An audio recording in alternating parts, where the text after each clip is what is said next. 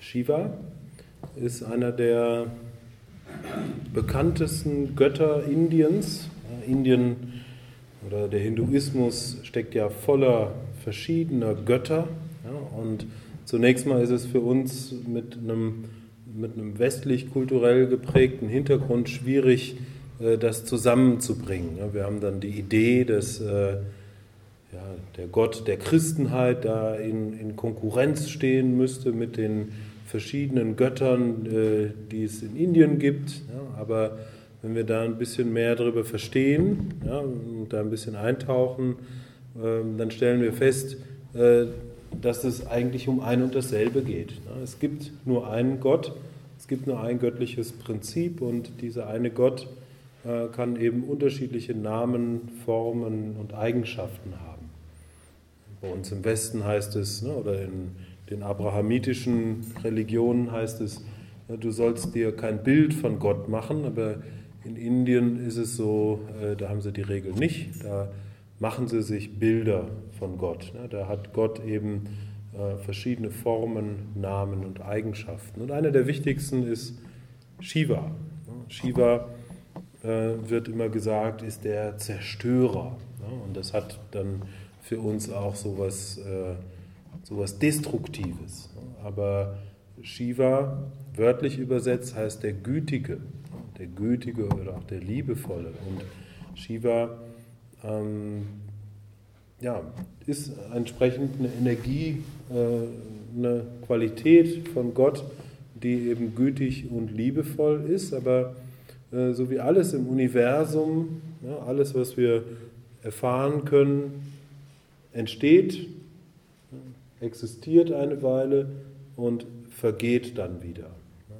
Jeder Gedanke, jeder, jeder Stein ist irgendwann mal entstanden, existiert eine Weile und vergeht dann wieder. Und dieses Prinzip ja, zeigt sich in der Trinität der indischen Götter.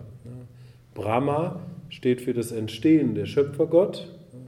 Vishnu steht für das Existieren ja, oder das erhaltende Prinzip und Shiva steht für das Vergehen oder das, ähm, das Verschwinden oder eben das Zerstören. Und äh, Zerstörung, das klingt so negativ. Ähm, ich glaube, es geht dabei eher um den Aspekt des Transzendierens, ja, denn nur wenn etwas verschwindet, wenn etwas sich auflöst, kann dann wieder was Neues entstehen. Und dafür ist eben Shiva zuständig. Das Göttliche ähm, ja, lässt sich eben nicht mit ein paar Begriffen oder ein paar Eigenschaften zusammenfassen, sondern ähm, ja, Gott ist unendlich und, und nicht zu verstehen. Und deswegen versuchen wir uns Gott zu nähern auf unterschiedliche Weisen. Und Shiva steht eben für bestimmte Eigenschaften, für einen bestimmten Aspekt von Gott. Also ähm, Shiva können, wird in zweierlei Hinsicht interpretiert. Zum einen in so einer tantrischen Tradition ist es so, dass man unterscheidet zwischen Shiva und Shakti. Shakti ist alles das, was manifest ist, alles das, was erfahrbar ist, alles das, was dynamisch ist. Und das wird dann als das weibliche Prinzip äh, benannt und das männliche Prinzip Shiva ne, ist alles das, was statisch ist, was, ähm, ähm, was nicht erfahrbar ist ne, oder alles, was äh, das reine Bewusstsein ist. Also Shiva ist im Tantra ungefähr das, was wir in der Vedanta-Lehre als Brahman bezeichnen, als alldurchdringendes kosmisches Bewusstsein oder auch als die Einheitserfahrung.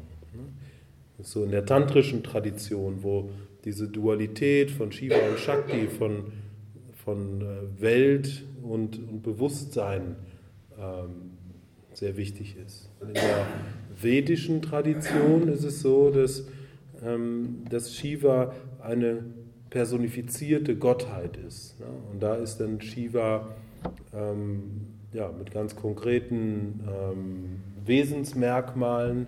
Ja, wir sehen ihn hier auf dem Altar äh, als Asketen, ja, der in Meditationshaltung sitzt. Er hat Filzlocken zu einem Turm auf dem Kopf aufgebaut. Das heißt, ähm, er kümmert sich wenig um das Weltliche. Ne? Er lässt seine Haare einfach verfilzen.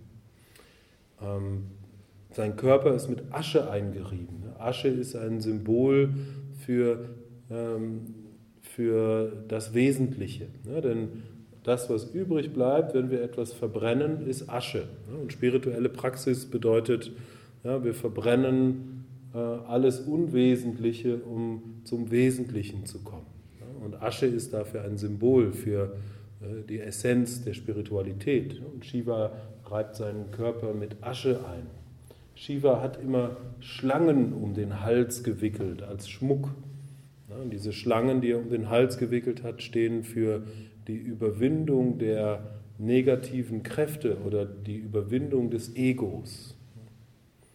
Dann hat er meistens einen Stab, mit so einem Dreizack in der Hand, ne, den Trishul. Und der Trishul steht, für, also dieser Dreizack steht für die drei Gunas, die drei Wirkkräfte, aus denen das Universum besteht. Ne. Und Shiva ne, beherrscht diese drei äh, Wirkkräfte und geht über sie hinaus. Denn in der, in der Philosophie sagen wir, dass ähm, das reine Bewusstsein, das, was wir eigentlich sind, ist jenseits der, ähm, der Eigenschaften der Natur.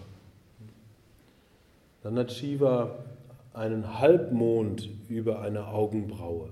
Und das ist auch ein Symbol dafür, dass er äh, die verschiedenen Kräfte in sich beherrscht.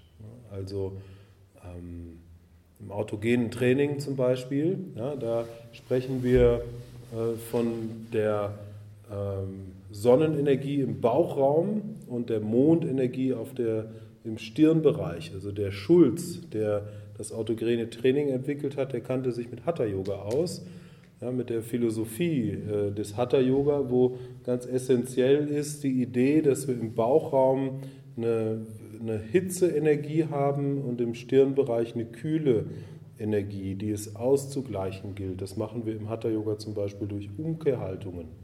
Im autogenen Training äh, wird dann geübt, den Bauch als strömend warm zu spüren und die Stirn als angenehm kühl.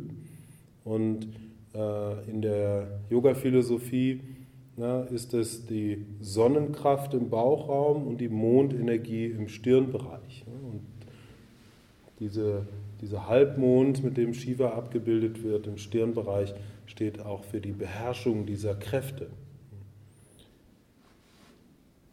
Gut, und so gibt es ja immer jede Menge Symbolik bei den Göttern. Und Shiva ist eben derjenige, der über das Weltliche hinausgegangen ist, der auch in den mythologischen Geschichten sich immer von der Welt zurückzieht, um in der Einsamkeit zu meditieren und sich für eine höhere Wirklichkeit zu öffnen. Und so ja, ist diese Energie von Shiva auch eine, eine Kraft, die uns zum Wesentlichen führt. Ne? Wenn wir zum Beispiel mit dem Shiva-Mantra arbeiten, ja, dann hilft uns das, mehr zum Selbst zu finden, mehr zum Wesentlichen zu finden und uns nicht mehr so viel im Weltlichen zu verlieren.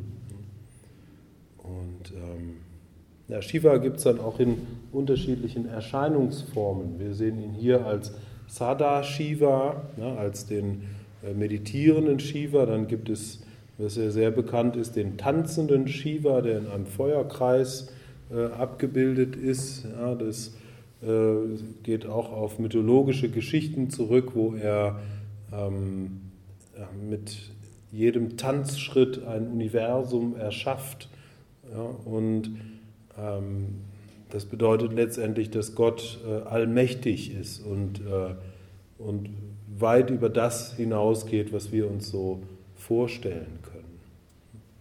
Shiva wird dann auch gerne dargestellt als Shiva Lingam, also nicht als, als ähm, anthropomorphe, anthropomorphe Gestalt, sondern als Symbol. Da ist also der, äh, die ovale Form, die für Shiva steht, die meistens dann in eine waagerechte Fassung eingegeben ist.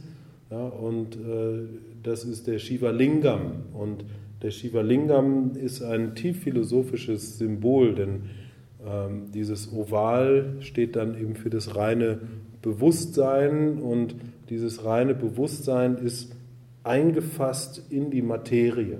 Ja, also äh, beides alleine macht keinen Sinn, sondern das gehört immer zusammen. Ne? Die, die erfahrbare Welt und das Bewusstsein äh, als Urgrund der erfahrbaren Welt gehört ja, zu einer Einheit. Ne? Und ähm, ja, Shiva hat viele Namen. Ne? Er heißt Mahadev, ne? der große Gott, oder Maheshwara, der Herr, der große Herr über alles. Oder auch ähm, Nilakanta. Ne? Nilakanta bedeutet der mit der, mit der blauen Kehle.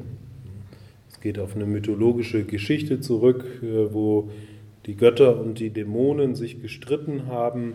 Und äh, gut, da könnte ich jetzt länger drüber reden, aber äh, am Ende dieser Geschichte ähm, haben die Götter ein Gift in der Hand, was das ganze Universum zu vernichten droht.